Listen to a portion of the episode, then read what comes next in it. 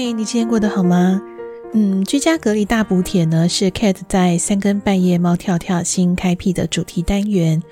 嗯，随着疫情快速的升温，大家生活压力也开始有了新的课题，我们必须很快速的应变，甚至对于随时可能面对的状况呢，要做好超前的部署。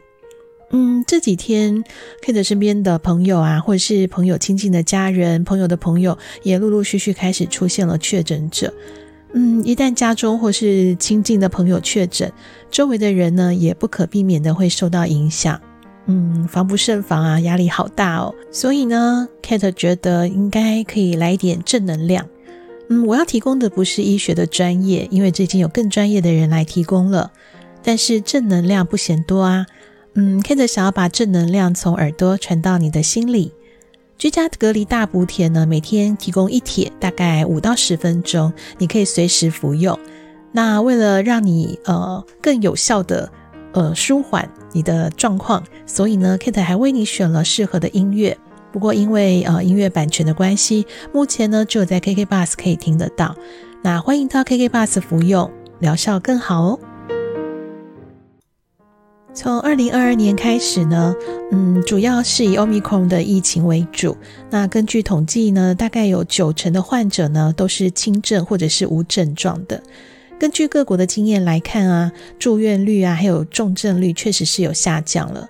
根据英国、美国还有南非的 Omicron 病例统计，嗯，罹患的人呢最常见的初期症状。大概是喉咙疼痛啊、腰酸背痛，还有流鼻涕、鼻塞、头痛，然后感觉疲惫、打喷嚏，然后或是夜里盗汗，还有肌肉酸痛。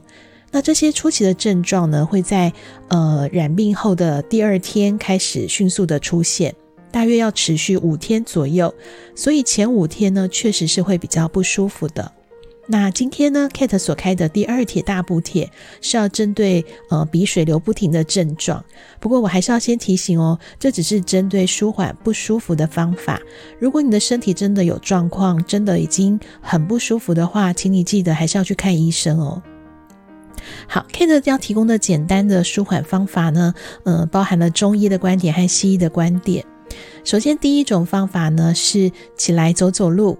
呃，活动一下，让身体暖起来，因为这样动一动啊，自律神经就会随着体温调整而恢复正常了，然后鼻水就会自然的停住。那如果你是呃鼻子有塞住的话，应该很难入睡嘛。那这时候呢，你可以看一看你是哪一边的鼻孔呃在呼吸，那就往呼吸的那一侧睡侧睡，然后让塞住的鼻孔往上，这样子会比较好入睡。好，那在中医的穴道观念观点上呢，诶，也有针对出现了鼻水流不停的症状给的呃一些穴道的按摩方法。那首先呢，我们来认识三个穴道。第一个呢叫做迎香穴，它就在你鼻翼的两侧。然后第二个穴道是印堂，这个大家可能比较熟悉哦，就是在两眉的中间。那第三个呢叫做足三里。嗯，这个穴道的位置呢，大概是在你膝盖骨外侧的下方，就你摸一摸，找到一个凹陷处呢，往下大约四个指幅宽，然后呢按下去。那每天呢按摩就是迎香穴、印堂还有足三里这三个穴道，大约二十到三十下。嗯，你可以在清晨或者睡前按一按，然后再来呢，你也可以用热毛巾敷在迎香穴还有印堂。大概五分钟左右，嗯，就会让你的鼻子不舒服的症状能够舒缓。另外呢，在食疗的部分呢、啊，呃，大家可能也很熟悉，呃，山药，山药加上大枣来炖煮的话呢，煮成汤，它这个汤品呢是可以增强免疫力的。疫情呢对生活带来了很多的影响，也有一些呢是不知不觉被改变的，嗯，包括可能你。也会因为这次的疫情而开始学习如何养生吧。还有哪一些也是悄悄的改变我们呢？先听一首歌曲，我们等一下再聊聊吧。嗯，原本呢，我们大家都以为 5G 的时代来临，已经加速了生活形态的改变速度。没有想到一场疫情呢，更加速改变了人类的整体的生活。就像嗯，台大工卫学院的詹长全院长所说的。新冠肺炎呢是医学、公卫和社会的问题。那专家也预测，疫情后的世界不仅仅是经济会受到冲击，文化也会受到改变，甚至全球呢都将进入一个新的常态，也就是呃那些改变的事情都会变成了日常。有关于后疫情时代的预测，网络上有非常多的分析，不过呢，大多是谈到疫情带来的冲击还有危机。嗯，Kate 是觉得啦，这样的压力大家多多少少应该都已经感觉到了，所以呢，宇宙超级无敌正能量的 Kate 想要跟大家来转个念，我们来看一看是不是会有比较好的改变。我一直认为呢，人是置于死地而后生，那危机其实就是转机，特别是对于呃已经本来就有实力然后准备好的人。当大家可能还在找地方站稳脚步的时候，准备好的人其实已经换上新的交通工具，用其他的方式向前飞了。当然，我们必须先了解，在过去一年多的全球疫情底下，许多人呢都有以下的经验，嗯，比如说失去对自己生活的控制啊，然后被迫和重要的他人，包括家人或是另一半的分离，嗯。被迫转业或者是失业，那生涯发展受到了阻碍，移动受到了限制，甚至呢会感受到生命很脆弱等等。但是呢，负面的经验并不会带来负面的影响哦。这也就类似呃适者生存这个道理。许多人在疫情的打击下，反而会惊艳到内在正在转变。这些会驱使他们呢，对于自己的生活有了新的观点，然后引发更多积极的行动，让生命更加的丰富。这个状况呢，是有心理学的依据的。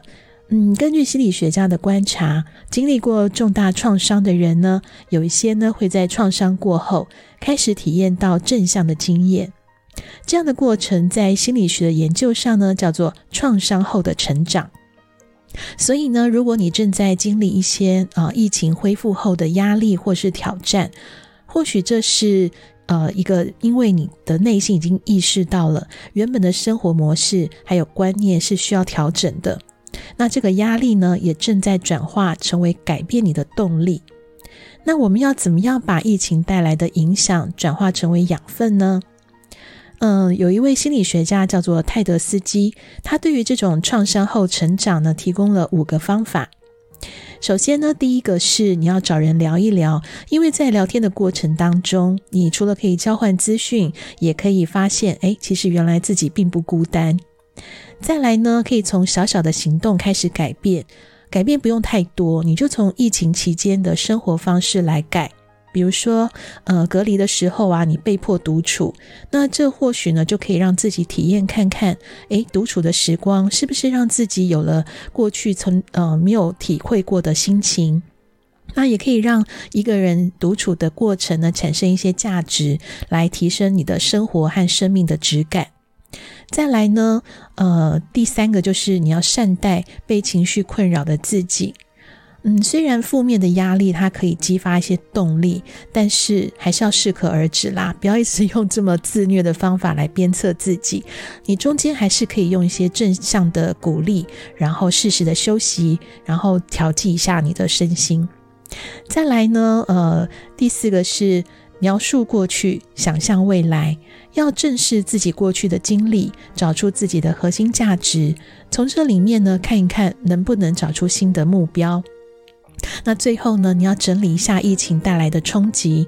当然，在整理之前，你也是要呃正视看待这些冲击哦，不要把它用负面的呃呃想法，然后认为这些都是不好的。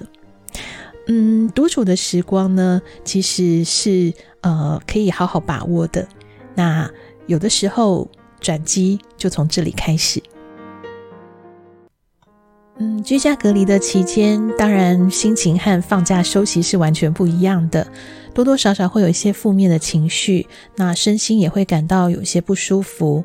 嗯，希望前面 Kate 所提供的一些简单的做法，可以让你舒缓一点。我是从耳朵跳进你心里的 Cat。如果你的身体状况好一点了，或许可以练习看看，把握独处的机会来改变生活。